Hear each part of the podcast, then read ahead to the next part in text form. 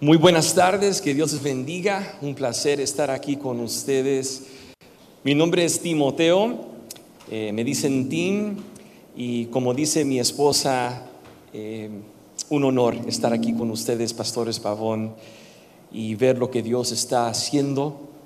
Los hemos conocido ya por muchos, muchos años este, y han venido a Dallas, como usted mencionó eh, también su hijo Quique ha estado con nosotros varias veces. Él y, Nati son eh, personas que amamos mucho y un honor poder estar aquí con ustedes. También quiero aprovechar para saludar a los amigos que nos acompañan eh, por internet, por pantalla. Que Dios te bendiga mucho y les traigo saludos desde Dallas, Texas, donde nosotros pastoreamos una iglesia que se llama Mundo de Fe. Estamos para servirles. Y hoy espero poder ser de bendición, de exhortación aquí a esta congregación, a cada uno de ustedes. Gracias, pastor, por la oportunidad. Someto lo que yo digo no solamente a Dios, sino también a sus pastores. Así es que cualquier error, cualquier falsa doctrina, Él lo puede corregir con toda confianza. No, espero que no, eh, eh, que no sea necesario, ¿verdad? Hoy quiero hablarles del tema, ¿qué harás con el informe? Es una pregunta. Y tal vez se va a entender mejor el título cuando ya estudiamos un poquito eh, lo que Dios quiere compartir con nosotros por medio de su palabra en esta mañana. ¿Qué harás con el informe? Fíjate que todos hemos recibido un informe que no queríamos. A veces son reportes, informes de los médicos, a veces es una situación financiera, a veces una situación migratoria. Eh, yo creo que los reportes informes comienzan para el ser humano, por lo menos en nuestras sociedades, cuando uno es chiquito en la escuela, ¿verdad? No sé si es común aquí, en España, pero en otras partes del mundo, cuando un estudiante hace bien o hace mal en la escuela, llega a casa y tiene que mostrar a sus padres un informe, un reporte, cómo está haciendo, cómo está haciendo con sus tareas. Y creo que desde esa edad empezamos a entender lo que es a veces el gozo de un buen reporte, de que tu maestro diga, qué bien hiciste con la matemática, o este niño no se está portando bien. Yo creo que todos hemos recibido un, un reporte, un informe bueno y tal vez unos malos. Yo me acuerdo una vez como niño que mi papá, además de ser mi papá, además de ser mi pastor, por un tiempo, no sé si ustedes sabían esto o no, él fue director de una escuela cristiana. Yo tenía como ocho años más o menos en ese tiempo y yo me portaba bien, ¿verdad? Como cualquier niño, pero, o sea, que hacía mis cositas, pero en general bien. Pero tenían una, una regla que para salir a jugar en el campo de deportes teníamos que cruzar un estacionamiento, un parking. Y ahí este, había una regla de que no, uno no podía correr, que tenía que caminar con mucho cuidado. Y yo emocionado de ir a jugar con mis amigos, no sé qué me pasó, pero ignoré esa regla y me fui corriendo. Y había una maestra ahí escondida, como si fuera policía, ¿no? Y me, dijo, me vio y, me, dice, Tim, ven para acá. Y me dio un reporte, como una multa. Y yo sabía que yo iba a tener que mostrar eso a mi papá. Y empecé a llorar, como que si me, me estaban por meter a la cárcel el resto de mi vida, ¿no? Y yo estoy así llorando. Como niño, pues yo era niño. Y mi papá me pregunta, ¿qué te pasa, hijo? Dije, e, e, es que empecé a correr por ahí y la maestra me vio y me dio este reporte. Y era como un aviso, como una advertencia.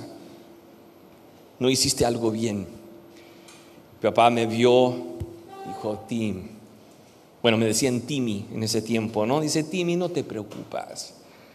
Está bien, todos cometemos errores.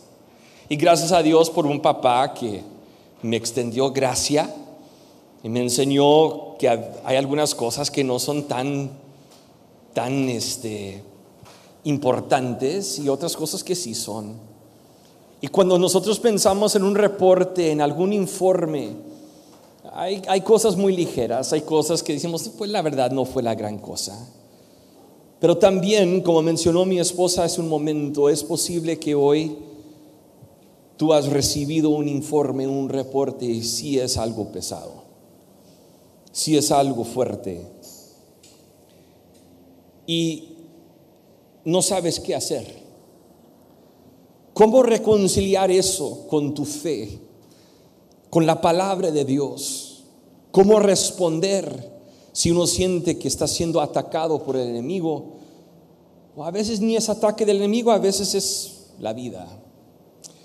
Pues hoy quiero contarles una historia. Si tienes tu Biblia, busca conmigo en Segunda de Reyes, el capítulo 19. Encontramos aquí la historia del rey Ezequías. Em, ya para este entonces lo que era Israel se había dividido en dos partes, el reino del norte, el reino del sur. El reino del norte había sido conquistado por Siria y encontramos esta parte en el reino del sur donde estaba Jerusalén, donde está Jerusalén. Y dice en 2 de Reyes 19, verso 10, dice, este mensaje está dirigido al rey Ezequías de Judá. No dejes que tu Dios en quien confías te engañe con promesas de que Jerusalén no caerá en manos del rey de Asiria. Tú sabes perfectamente bien lo que han hecho los reyes de Asiria en todos los lugares donde han ido han destruido por completo a todo aquel que se ha interpuesto en su camino. ¿Por qué serías tú la excepción? De una vez déjame contestarte esta pregunta. Por la sangre de Cristo. Esa es la razón que tú y yo vamos a hacer la excepción. Verso 14 dice, después de recibir la carta de mano de los mensajeros y de leerla, Ezequías subió al templo del Señor y desplegó la carta ante el Señor. Esa fue la reacción de rey Ezequías. Y la pregunta para ti y para mí hoy es, ¿qué vamos a hacer nosotros si nos encontramos en una situación así? ¿Qué harás con el informe? Primero vamos a hacernos una pregunta. ¿Qué hizo Ezequías para merecer este ataque? Porque podemos pensar por nuestra lógica humana, pues seguro fue muy desobediente, fue un, un, rey muy malo, porque cuando uno va leyendo el Antiguo Testamento se da cuenta de las historias de los reyes, es más, así se llama este libro del cual estamos hablando, y saben que el rey Saúl, como primer rey de Israel, al principio comenzó más o menos y después terminó muy mal. Por eso Dios levanta a David, que tenía un corazón conforme el corazón de Dios. Su hijo Salomón, un hombre muy, muy sabio, muy prosperado, muy rico, pero a la última parte de su vida también cometió unos errores. Después su propio hijo termina con un reino dividido. Y después de eso empezamos a leer en las historias de, del libro de reyes, de crónicas, empezamos a leer de que el rey del norte y el rey de Judá, el rey de Israel, el rey del sur, que uno era bueno, después otro era malo, otro era malo, después otro era bueno. Entonces, ¿cómo hubiera sido este rey Ezequías? Porque está por ser atacado. Seguro fue un muy un hombre muy malo, un rey muy malo. La pregunta es, ¿qué hizo él para merecer esto? Segundo de Reyes 18, verso 3 dice, Ezequías hizo lo que era agradable a los ojos del Señor, igual que su antepasado David. Él quitó los santuarios paganos, destrozó las columnas sagradas y derribó los postes dedicados a la diosa Acera. Hizo pedazos la serpiente de bronce que Moisés había hecho, porque la gente de Israel seguía ofreciéndole sacrificios. La serpiente de bronce se llamaba Neustán. Ezequías confiaba en el Señor, Dios de Israel. No hubo nadie como él entre todos los reyes de Judá, ni antes ni después de él. Piensa por eso por un, por un momento. Este no era cualquier rey. Dice que no hubo otro rey como él, ni antes ni después, en todos los reyes de Judá. Permaneció fiel al Señor en todo y obedeció cuidadosamente todos los mandatos que el Señor le había dado a Moisés. Por eso el Señor estaba con él y Ezequías tuvo éxito en todo lo que hizo. Se rebeló contra el rey de Asiria y se negó a pagarle tributo. También conquistó a los filisteos hasta la lejana región de Gaza y su territorio, desde el puesto de avanzada más pequeño hasta la ciudad amurallada más grande. ¿Qué hizo Ezequías para merecer? este ataque, hizo lo correcto. Hizo lo que era agradable en los ojos del Señor. Y tal vez tú mismo te has preguntado, ¿qué hice yo para merecer esta situación que estoy pasando? Y si te ha entrado esa duda, quiero mostrarte que este fue un hombre recto, un hombre que hacía las cosas bien delante de Dios y aún así experimentó cosas difíciles. Así es que desde el principio quiero aclararte esta pregunta. ¿Qué hice yo para merecer esta situación? Porque esa tendencia de que siempre queremos echar la culpa. Yo no sé cómo será aquí en España, pero en Estados Unidos se exageran en siempre que todo a alguien le tiene que echar la culpa. En estos días hubo un incendio en Hawái, que es un estado, aunque es isla muy lejana de Estados Unidos, pertenece a Estados Unidos como un estado, y se han, se han muerto más de, creo que casi 90 personas. Algo súper triste. Y al principio siempre muestran compasión en las noticias y la gente del pueblo se une y ayuda uno al otro. Pero toma dos, tres días máximo. ¿Y a quién le vamos a echar la culpa? Al gobierno, a X organización. ¿Quién falló? Porque es la tendencia del ser humano a quién le vamos a echar la culpa. Y nosotros casi siempre queremos echar la culpa a otra persona. Mira el ejemplo de Adán y Eva. Ahí comienza la naturaleza humana. Después queremos echarle la culpa a Satanás. Seguro es culpa de Satanás lo que estoy pasando y puede ser.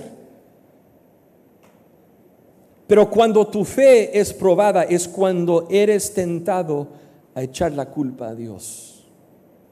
Dios, ¿por qué has permitido esto? ¿Qué harás tú con el informe? ¿De quién es la culpa de lo que tú estás pasando? Puede ser nuestra culpa, es posible que nos hemos equivocado, puede ser un ataque del diablo, puede ser las circunstancias de esta vida. Jesús nos advirtió y nos dijo que en este mundo vamos a tener tribulaciones. Y dijo, pero no tengan miedo porque estoy con ustedes. Y hoy quiero recordarte, Dios está con nosotros. Y aun si es nuestra culpa, su gracia nos basta. Y aun si es un ataque del enemigo, más fuerte es el que está en nosotros que aquel que está en el mundo. Entonces no importa de dónde viene, lo que importa es a quién tenemos. tenemos a Dios. La primera cosa, cuando hacemos la pregunta, ¿qué harás con el informe? La primera cosa que debemos de hacer, que vamos a ver del ejemplo del mismo rey Ezequías, la primera cosa que debemos de hacer es subir a la presencia del Señor. Igual que ustedes, nos encanta visitar a la nación de Israel. Y por supuesto, aunque tiene partes muy especiales en Galilea y en otras partes de Israel, siempre lo máximo es entrar a Jerusalén. Y sabe que los salmos que encontramos se llaman salmos de ascensión, porque cuando uno va a llegar a Jerusalén, uno no baja a Jerusalén, uno siempre sube a Jerusalén, simbolizando que nosotros subimos a la presencia del Señor. Y al hacer eso, dejamos cosas abajo. Salimos de valles y subimos a la montaña, subimos a Montesión, subimos a la presencia del Señor. Nota esto, en el verso 1 de Segunda de Reyes 19. La verdad es de que este capítulo nos cuenta dos ocasiones que Ezequías recibió un reporte. Al principio venía un representante del rey de Asiria y después otro informe directamente de parte del rey de Asiria. Entonces aquí en este capítulo encontramos dos veces que Ezequías tiene que decidir cómo voy a responder cuando el enemigo me quiere intimidar, cuando la vida se pone difícil, cuando siento atacado. Y las dos veces su reacción, la primera cosa que hace es subir a la presencia del Señor. Dice, cuando rey Ezequías oyó el informe, rasgó su ropa, se vistió de tela áspera y entró al templo del Señor. Hay algo muy especial en reunirnos. La palabra de Dios nos dice que no debemos dejar de congregarnos. Y esto es algo súper especial, el poder reunirnos como el pueblo de Dios, animar el uno al otro, escuchar la palabra de Dios, adorar juntos, orar juntos, disfrutar de la comunidad del cual nos habla el libro de los Hechos, el capítulo 2, verso 42 al 47. Pero cuando dice aquí, entró al templo del Señor, tienen que recordar que esto fue antes de Cristo. Y antes de Cristo, poder estar en la presencia de Dios fue limitado a un lugar geográfico. Era entrar al templo, era estar en la presencia de Dios. Y aunque es súper importante que sigamos reuniéndonos, reuniéndonos como, como estamos haciendo hoy, Quiero recordarte que tú y yo tenemos acceso a la presencia de Dios en nuestra casa, en nuestro coche, en cualquier lugar donde estamos, porque Él es Emanuel, Dios con nosotros, y su presencia está alrededor de nosotros en cualquier momento. Entonces, cuando tú el martes o el jueves, entre semana, cuando no estás en la iglesia, cuando no te estás reuniendo con nosotros hermanos y te sientes solo y llega un reporte, sube a la presencia del Señor. Amén. Verso 14, después de recibir la carta de mano de los mensajeros y de leerla, Ezequías subió al templo del Señor. Eso es lo la primera reacción, es la primera cosa que tenemos que hacer, porque cuando algo nos pasa, vamos a tomar una decisión en segundos ¿a quién iremos? ¿Iremos al mundo? ¿Iremos al vicio? ¿Iremos al chisme? ¿O iremos a la presencia de Dios? Quiero animarte hoy. Busque su presencia. Venga lo que venga, pasa lo que pasa, busca su presencia. La segunda cosa que tenemos que hacer cuando llegamos a la presencia de Dios, tenemos que entregar esto al Señor. Entrega la situación al Señor. Cuando vemos el verso 14 de Segundo de Reyes 19, después de que subió al templo del Señor, dice que él desplegó la carta ante el Señor. En otras palabras, diciendo, Señor, no voy a intentar esconder esto de ti. Tú sabes, Señor, esto es lo que estoy pasando. Y voy a entregarte esta situación. Hay una tendencia humana en nosotros de querer esconder el informe, de tratar de solucionarlo nosotros mismos, de encontrar la solución humana, en vez de decir, Señor, aquí está la situación, la pongo en tus manos. En tu presencia voy a encontrar la respuesta. Primera de Pedro 5, 7 dice, pongan todas sus preocupaciones y ansiedades en las manos de Dios porque Él cuida de ustedes. Tú no tienes que cargar esa situación solo. No tienes que esconderlo de Dios. Les voy a confesar algo. Yo crecí en el ambiente de la iglesia, crecí adorando al Señor, leyendo la palabra de Dios,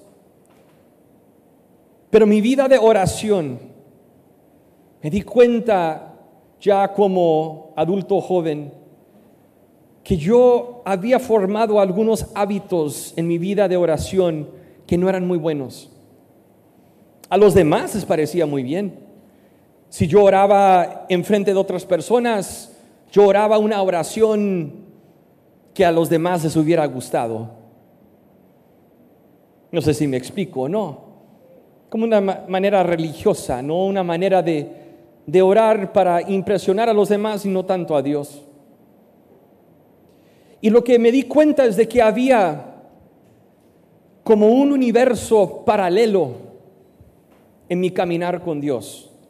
En otras palabras, si yo estaba pasando por una situación terrible, en vez de llegar a Dios y decir, Señor, yo no sé qué hacer, yo no sé por qué esto me pasa, me siento malísimo.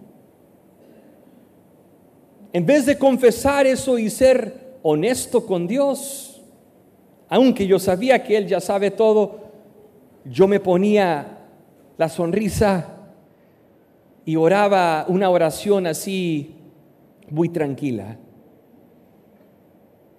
Como que si lo que de veras estoy pasando lo quiero apartar de mi relación con Dios. Yo no sé por qué lo hice. Cuando miro hacia atrás digo, ¿por qué? ¿Cómo comencé a hacer eso? Porque llegó una libertad y una sinceridad en mi relación con Dios cuando pude ser transparente con Él. Y en vez de nomás llegar y orar algo así muy tranquilo, muy normal, que puedo decir, Dios, yo no entiendo, Dios estoy triste. Yo no sé si tú eres una persona de la mañana o de la noche, ¿no? Hay los que les gusta este, quedar despiertos hasta muy, muy noche. Y hay otros que no, para las 5 de la mañana están parados, les encanta, les fascina. Pues como joven yo era así más así de, de la noche. Y cuando me despertaba, me costaba comenzar el día con la oración, porque orar de noche, uh, me encantaba, vigilias me encantaban. Pero orar primera cosa la mañana, no, es que no, dame un café por favor antes de orar. Y cuando pude comenzar mi vida de oración diciendo, Dios, estoy súper cansado. y ser así tan transparente con Él. Señor, me desperté de mal humor. Yo sé que suena raro, no es normal. Yo no conozco ningún libro que te dice, es normal orar en la mañana y decir, Señor, estoy desanimado, no me siento bien, estoy de mal humor. Pero si examinamos algunos de las algunas de las oraciones de la Biblia, cuando examinamos algunos de los salmos nos damos cuenta que la razón que David, la Biblia lo llama un hombre con el corazón conforme al corazón de Dios, es porque David confesaba, David admitaba cómo se sentía. Y hoy quiero animarte a tomar la situación que tú estás experimentando y ponerla, la preocupación, la ansiedad, pone esa situación en las manos de Dios Decirle, Dios, que tú te encargas, yo no. Tú no tienes que cargar esta situación solo. Tú puedes entregar la situación a Dios. La tercera cosa que debemos hacer con el informe, con el reporte es, no lo tomes como algo personal. ¿A qué me refiero? A veces pensamos que lo que nos está pasando tiene que ver mucho con nosotros. Y si tú tienes esa mentalidad, entonces tú solito vas a tener que pelear esa batalla. Mejor es entender que es un ataque, que Dios está contigo. Nota lo que dijo Ezequías. En 2 de Reyes 19:15 dice, en presencia del Señor, el rey hizo la siguiente oración. ¿Cómo va a orar Ezequías frente a esta situación? Dice, oh Señor Dios de Israel, tú estás entronizado entre los poderes, los poderosos querubines, solo tú eres el Dios de todos los reinos de la tierra. Solo tú, todos digan conmigo tú. Solo tú eres el Dios de todos los reinos de la tierra, solo tú creaste los cielos y la tierra. Verso 16, inclínate, oh Señor, y escucha. Abre tus ojos, oh Señor, y mira. Escucha las palabras desafiantes de Senecarib contra el Dios viviente. Recuerda algo, amigo. Tú eres hijo del rey. Tú perteneces al Señor. Y un ataque contra ti es un ataque contra el Señor. No lo tomes como algo personal. Recuerda que tú tienes un Padre celestial que te ama. Y cuando se presenta una situación, Ora como oró Ezequías. Tú, Señor, eres todopoderoso. Tú tienes la fuerza que yo necesito. Y este ataque es contra el Dios viviente. Eso nos, nos lleva a recordar que la batalla le pertenece al Señor. Hoy cantamos eso. La batalla es tuya Señor. Tú no tienes que pelear la, batalla solo. Esta batalla le pertenece al Señor. ¿Qué harás tú con el informe? ¿Tratar de solucionar todo tú solo? Hay que confiar en el Señor. La batalla le pertenece a Él. Segunda de Crónicas 20, verso 15 dice, Escuchen habitantes de Judá y de Jerusalén, escuche rey Josafat. Esto dice el Señor, no tengan miedo, no se desalienten por este poderoso ejército, porque la batalla no es de ustedes, sino de Dios. ¿Cuántos dan gracias a Dios por eso? No lo tomes como algo personal.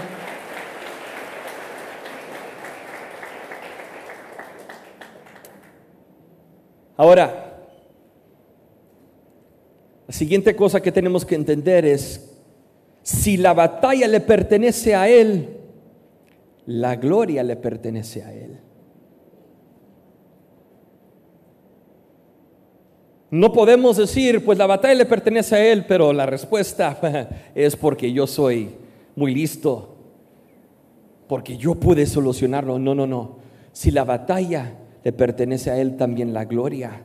Salmos 115, verso 1, no a nosotros, oh Señor, no a nosotros, sino a tu nombre le corresponde toda la gloria por tu amor inagotable y tu fidelidad. Amigo, no solo le des la gloria después de que se gane la batalla, dale la gloria para ganar la batalla porque ese es 95% de la batalla, es cómo vas a responder. Cuando enfrentas una situación difícil, algo pesado, algo fuerte, ¿cuál va a ser tu reacción? Porque tu primera reacción el primer lugar donde tú vas, ¿a quién le vas a echar la culpa? Va a determinar el resto de esa batalla. Entonces sube a su presencia, entrega la situación a Él, confía en Él, no lo tomes como algo personal. Recuerda que la batalla le pertenece a Él, entonces la gloria le pertenece a Él. Cuando tú y yo podemos darle la gloria, no solamente después de la victoria, sino en medio de la batalla, el enemigo se asusta. Y dice, yo no sé cómo responder a esto. En este caso, el ejército de, de Asiria era enorme comparado con la de Judá. La misma historia, si uno busca fuera de la Biblia, del reino de Asiria, ¿y qué pasó si de veras hubo una batalla? Ahí te cuenta. Y le quieren echar la culpa los de la historia seculares que no creen en la Biblia. Dicen que seguro algún virus atacó al ejército de Asiria y por eso se retiraron. No, es que Dios se encargó cuando vio la reacción de rey Ezequías. Segundo de Reyes 19, 19. Ahora, oh Señor nuestro Dios, rescátanos de su poder Así todos los reinos de la tierra sabrán que solo tú, oh Señor, eres Dios. Qué bonito es poder confiar en Él, dar la gloria a Él. A veces pensamos que nosotros con, nuestra, con nuestro conocimiento humano con nuestras habilidades, con nuestros talentos podemos, es más, el mensaje humanista, humanista es de que dentro de ti está el poder para vencer esta situación. Mira, a menos de que lo que está dentro de ti es el Espíritu de Dios, en ti no está el poder. El poder viene de Dios y solamente de Él. Cuando como iglesia Tuvimos que hacer unas transiciones, igual que ustedes hicieron durante la pandemia. Tuvimos que cambiar lo que había sido normal por 18 años para la historia de nuestra iglesia, cuando mi esposa y yo éramos jóvenes sirviendo bajo mis padres. Nosotros formamos parte de otra congregación y todo era muy cómodo, muy fácil. Bueno, siempre con luchas, ¿no? Pero en cuanto a lo que era el local, y cierta logística, era una situación muy buena. Pero empezamos a sentir, mi esposa y yo, que un cambio grande venía y no entendíamos qué era. Y Dios empezó a prepararnos. Es una muy larga historia que no voy a tomar el tiempo para explicarte todo en detalle hoy, pero tuvimos que tomar un gran paso de fe. Y con casi nada de recursos compramos un edificio y eso fue un milagro. Había gente que me miraba a la cara y me decía, jamás van a poder comprar ese edificio. Jamás algún, algún banco les va a dar un préstamo. Pues no solamente pudimos comprarlo y no solamente nos dieron un préstamo, pero eran en una situación muy favorable para la iglesia y entendimos que la gracia de Dios estaba con nosotros.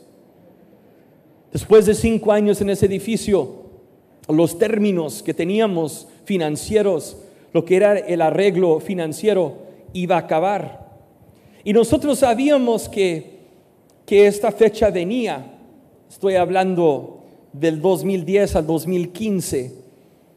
Y como en el 2014 yo estaba hablando con el liderazgo diciendo, eh, vamos a tener que encontrar otra opción de largo plazo porque esta opción que teníamos de cinco años ya se está por terminar.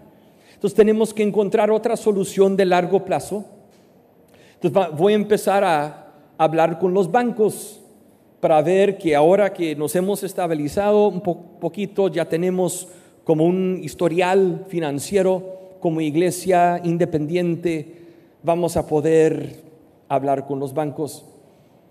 Entonces, en el año 2014, un año antes de que llegaba esta fecha límite, antes de que yo empecé a llamar a algún banco, un día alguien del equipo de la oficina me llama y dice, pastor, hay un señor aquí de un banco que quiere hablar contigo.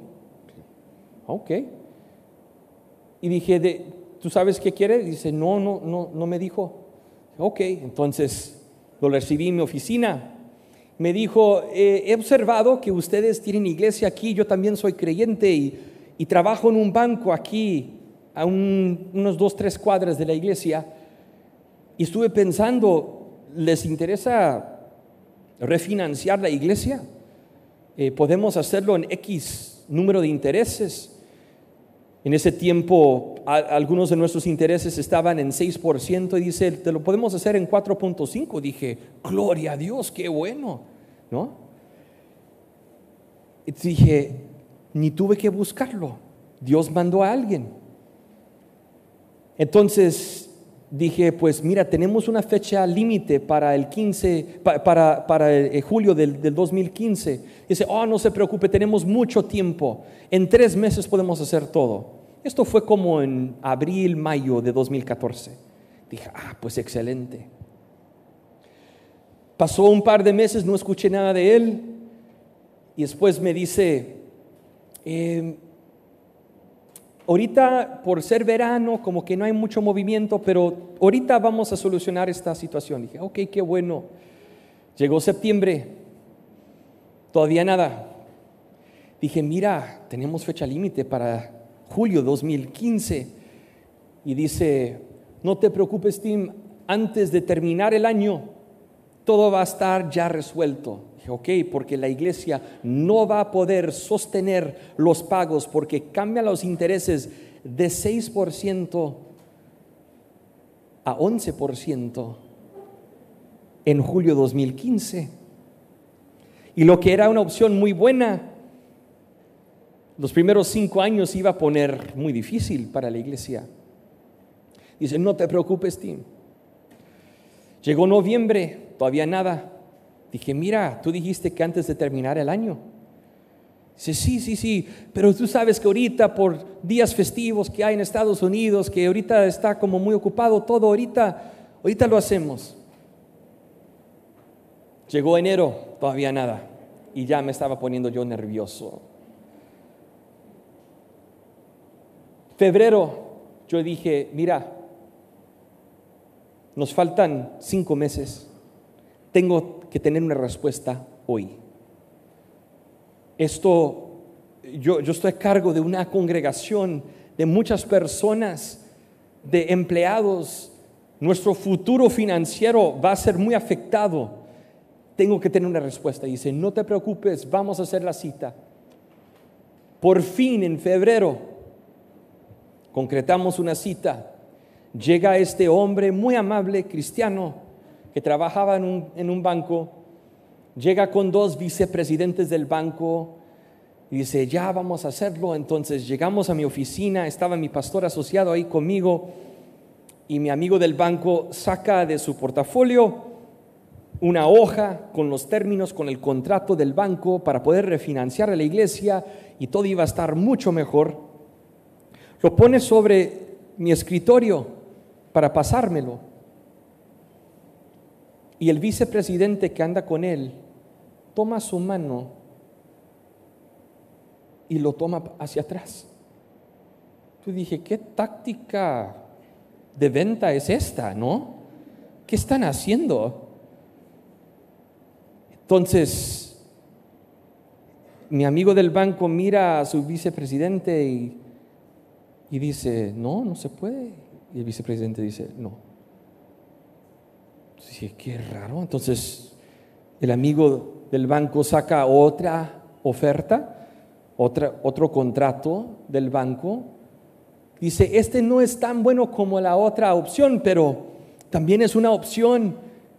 Y antes de ponerlo en el escritorio, esta vez checó con su vicepresidente, dice, ¿este? Vicepresidente dice, no. Dije, ¿qué está pasando aquí? Entonces, dije, yo, yo estoy bastante confundido en este momento. Ustedes necesitan ponerse de acuerdo. Dice, sí, tienes toda la razón, discúlpanos, ahorita te hablo en una hora. Se fueron de mi oficina, una hora después me llama, dice, Pastor Tim, perdóname, yo no sé qué decirte, yo no sé cómo decirte esto. No tiene nada que ver con ustedes, no tiene nada que ver contigo, no tiene nada que ver con la iglesia, todo está bien. Dice, es nosotros.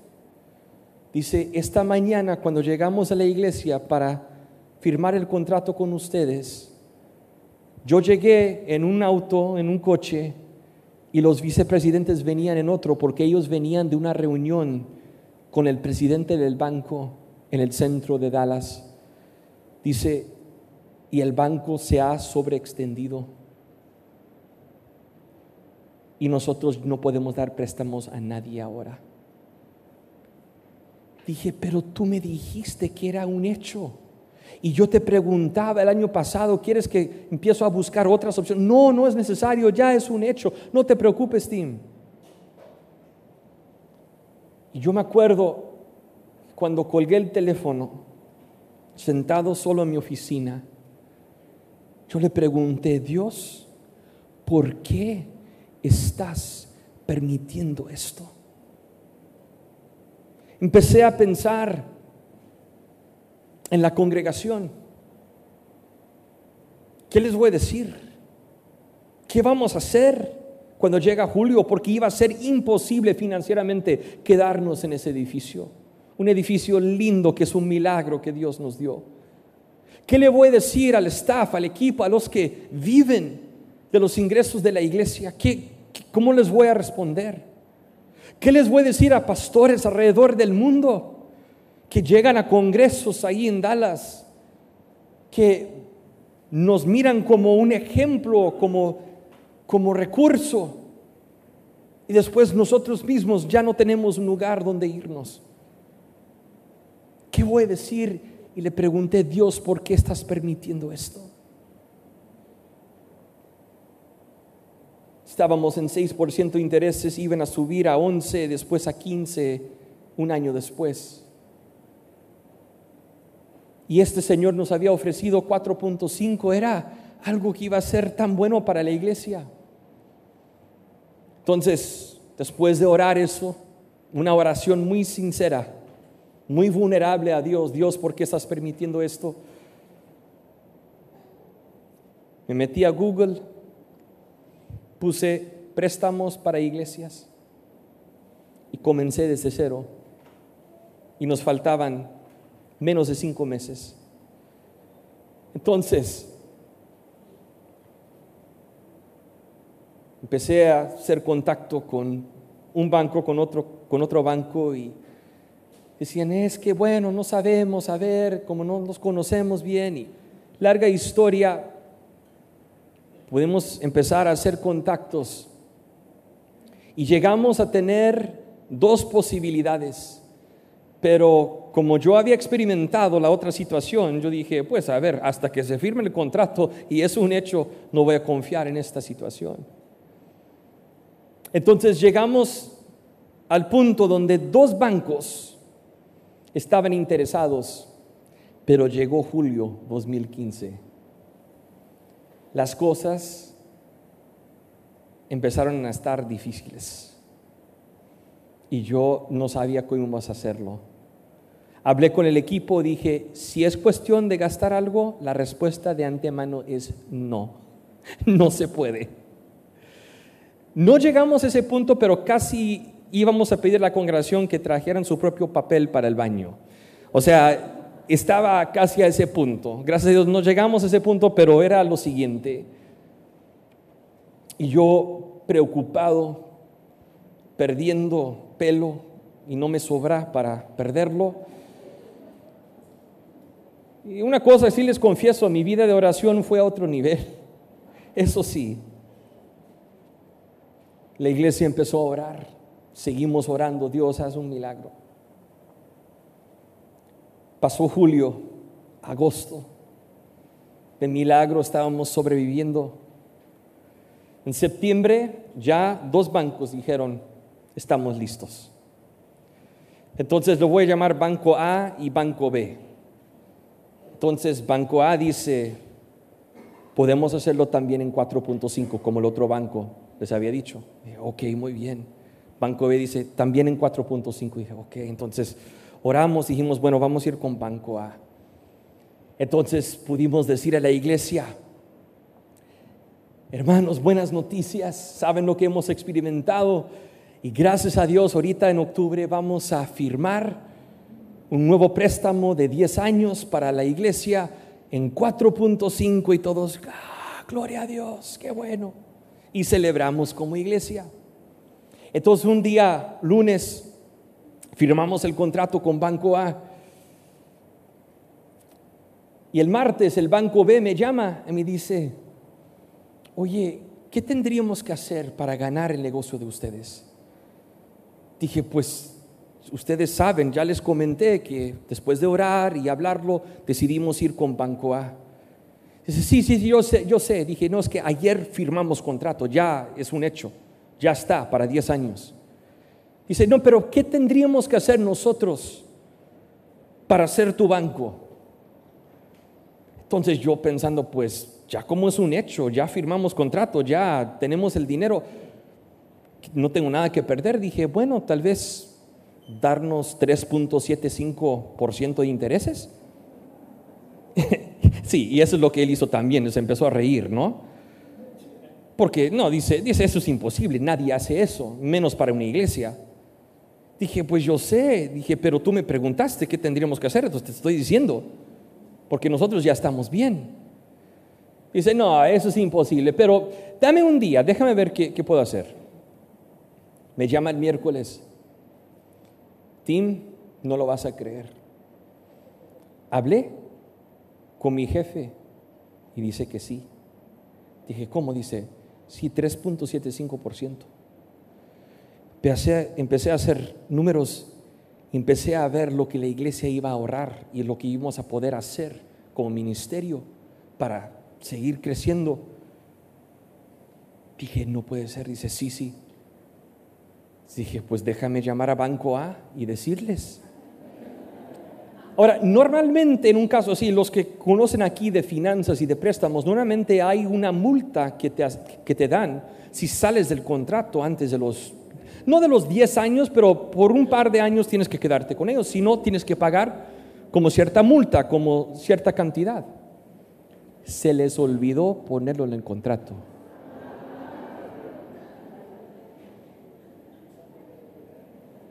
Entonces, llamo a Banco A y digo, hola, ¿qué tal? Dice, hey, ¿cómo estás, Tim? Pues estamos tan emocionados de trabajar contigo.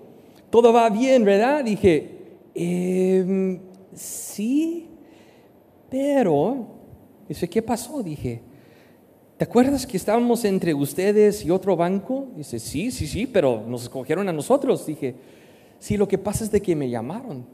Sí, ¿qué? pues me preguntaron qué tenemos que hacer para ganar tu negocio. Entonces yo les dije 3.75 y él empezó a reír. Dije, no, pues claro, es imposible. Dice, pues al principio es lo que él decía también, pero ahora dice que sí. Dice, no. Dice, mira, con todo respeto, Tim, yo creo que te has equivocado. No te creo. No, no porque creo que eres un mentiroso, creo que, que no entendiste algo bien. Seguro hay otra, otro detalle. Dije, ¿quieres que te mando el correo electrónico? Dice, sí, me lo mandó, eh, lo, lo mandé. Me llama y dice, no puedo creerlo. En mi vida he escuchado de términos así.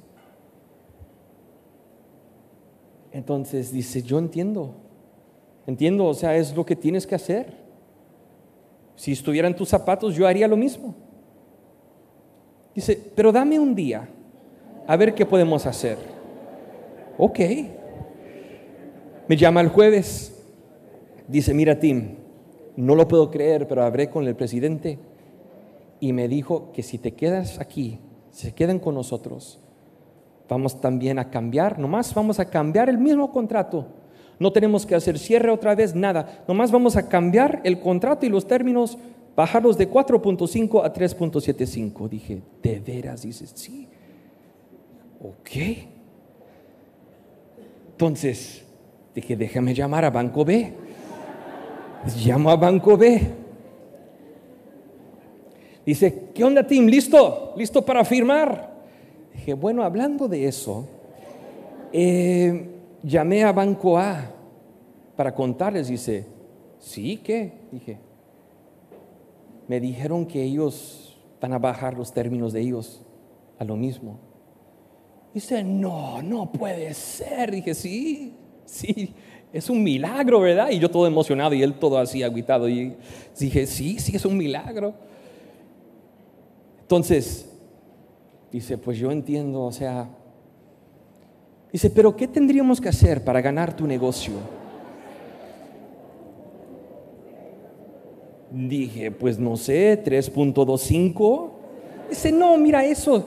Eh, para, no sé si, si algunos aquí tal vez entienden estos términos, pero cuando un banco te presta dinero, ellos están usando dinero prestado. Entonces, nomás lo que, lo que ganan es la diferencia entre el préstamo que ellos consiguen al, préstamo, al precio que ellos te dan.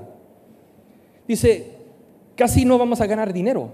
Eso básicamente es lo que los bancos, los términos de los bancos, 3.25, dije, pues sí, yo sé, pero me preguntaste qué tengo que hacer.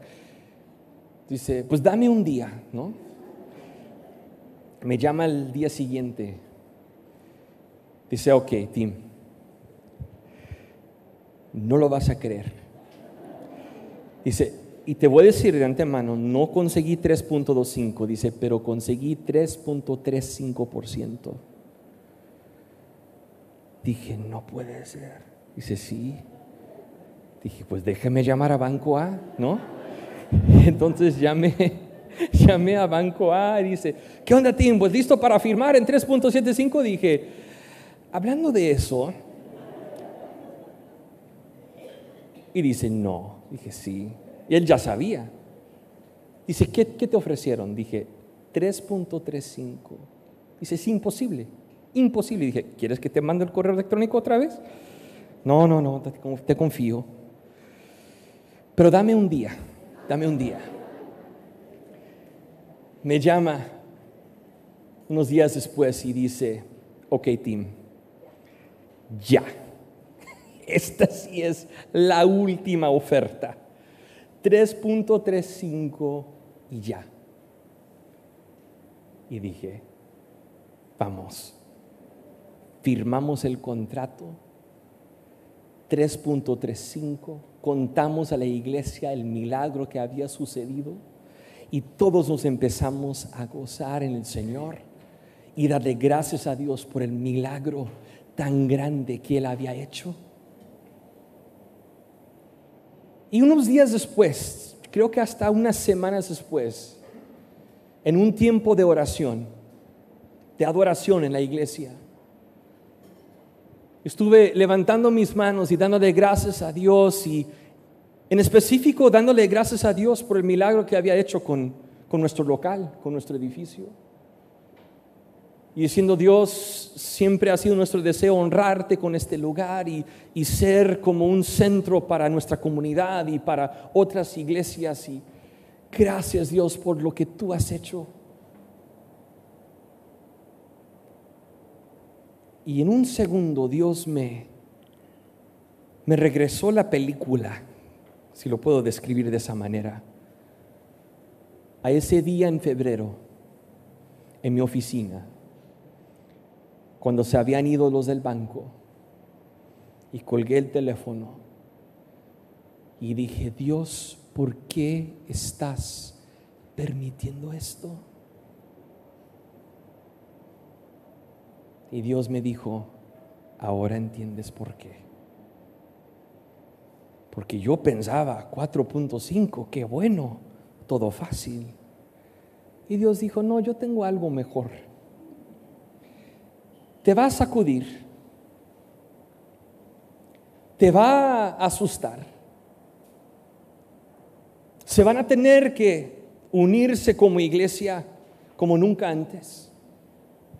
Van a tener que recordar que sus vidas están en mis manos, que yo soy el Señor, que yo me encargo, que yo recibiré la gloria por lo que hago en mi iglesia. Pero voy a hacer el milagro en mi tiempo. Y empecé a darle gracias a Dios. Que lo que yo pensaba que iba a ser lo mejor, Él no lo permitió. Y cuando yo pensaba que, que nos íbamos a deshacer como iglesia, que, que, que nuestro futuro estaba inseguro, que Dios nos sostuvo con su gracia. Recuerda, amigo, su gracia es todo lo que necesitas. Segundo de Corintios 12, 7. Así que para impedir que me volviera orgulloso, se me dio una espina en mi carne, un mensajero de Satanás para atormentarme y impedir que me volviera orgulloso. En tres ocasiones distintas le supliqué al Señor que me la quitara.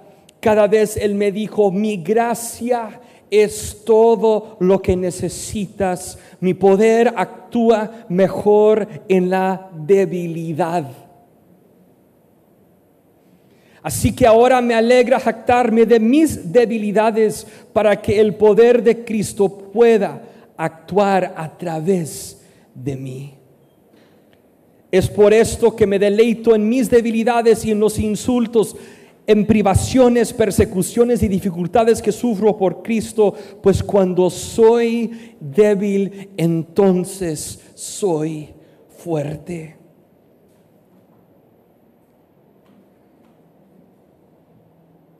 Dios, yo no entiendo. Dios, yo no sé cómo se va a solucionar esto. Mi gracia te basta, hijo mi poder actúa mejor cuando te sientes débil, cuando estás desesperado, cuando no sabes qué vamos a hacer. Dios dice, ahora puedes confiar en mí. Mi gracia es todo lo que necesitas. Finalmente quiero decirte que algo hermoso va a nacer de esta situación que tú estás pasando. Muchas veces no lo entendemos cuando pasamos por la batalla. Pero unas semanas después, tal vez meses después, puede ser hasta años después, uno mira hacia atrás y dice, ¿cómo he visto la fidelidad de Dios que me trajo a este punto? Segundo de Reyes 19, verso 3. El rey Ezequías dice, Hoy es un día de dificultad, insulto y deshonra. Es como cuando un niño está a punto de nacer, pero la madre no tiene fuerzas para dar a luz. Qué curioso que así Ezequías describe la situación tan fuerte que están pasando. Como una madre que está por dar a luz, pero no tiene la fuerza para hacerlo porque proféticamente sin saber que eventualmente iban a ganar la victoria, él se dio cuenta que algo iba a nacer de esta situación. Finalmente, quiero hacerte una pregunta. ¿Ves gigantes o ves frutas gigantes? ¿Se acuerdan cuando Josué y Caleb fueron enviados como espías? A la tierra prometida. Dos reacciones vemos en esa historia.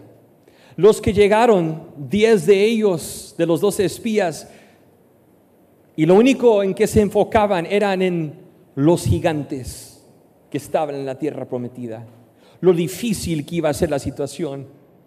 O dos, Josué y Caleb, que en vez de ver gigantes vieron fruta gigante. Era la misma tierra, vieron las mismas cosas, pero uno tuvo cierta perspectiva y otro tuvo otra perspectiva. hay gigantes, hay cosas que nos asustan, hay situaciones que no entendemos. Y hoy te hago la pregunta, ¿qué harás con el informe? ¿Cómo vas a responder cuando te llega un reporte que tú no habías esperado? Te animo a subir a la presencia del Señor.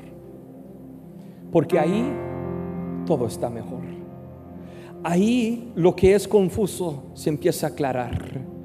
Ahí esos gigantes se empiezan a hacer muy pequeños. Porque uno recuerda el poder que hay en nuestro Dios. Te invito a ponerte de pie. Quiero orar por ti. Hay personas aquí hoy que tal vez tú necesitas poner en un papelito, tal vez ahora mismo, la situación que estás pasando y dejarlo aquí en la presencia del Señor como hizo el rey Ezequías. Decir, Señor, tú sabes el reporte del médico, tú sabes lo que me están diciendo en el trabajo, tú sabes la situación que estoy pasando en mi matrimonio o mi familia, pero yo no voy a, a luchar esta batalla solo. Te lo voy a entregar en tu presencia y voy a recordar que tú peleas la batalla por mí. Y te voy a dar la gloria, no solamente después de la victoria, te voy a dar la gloria ahora mismo, en medio de la lucha. Te puedo invitar a levantar tus manos ahí donde estás. Padre Celestial, yo no conozco los detalles de las situaciones que mis amigos están enfrentando hoy, pero tú sí. Y Señor, hoy te entregamos esa situación. Admitimos, Señor, nuestra debilidad. Admitimos, Señor, que como seres humanos no tenemos la solución, que dependemos de un milagro tuyo, Dios. Entonces, Señor, glorifícate. Muestra tu poder. Revela tu gloria, Dios. Y haz un milagro en este momento. Haz un milagro, Dios. Si lo has hecho para otros, lo puedes hacer para nosotros. Si lo has hecho en el pasado, lo puedes hacer otra vez. Queremos ver, Señor, tu poder y tus milagros en nuestra generación. Tú eres el mismo ayer, hoy y para siempre. Si tú sanaste a otros, nos puedes sanar a nosotros. Si diste provisión a otros, también lo puedes hacer para nosotros. Y hoy, Señor, dependemos de tu gracia. Te damos gracias por ella y declaramos que la victoria es tuya, Señor. La victoria es tuya, Señor. Te daremos la gloria antes, durante y después de la batalla. Te amamos, Dios, con todo nuestro corazón. En el nombre de Cristo Jesús. Y todos decimos, amén.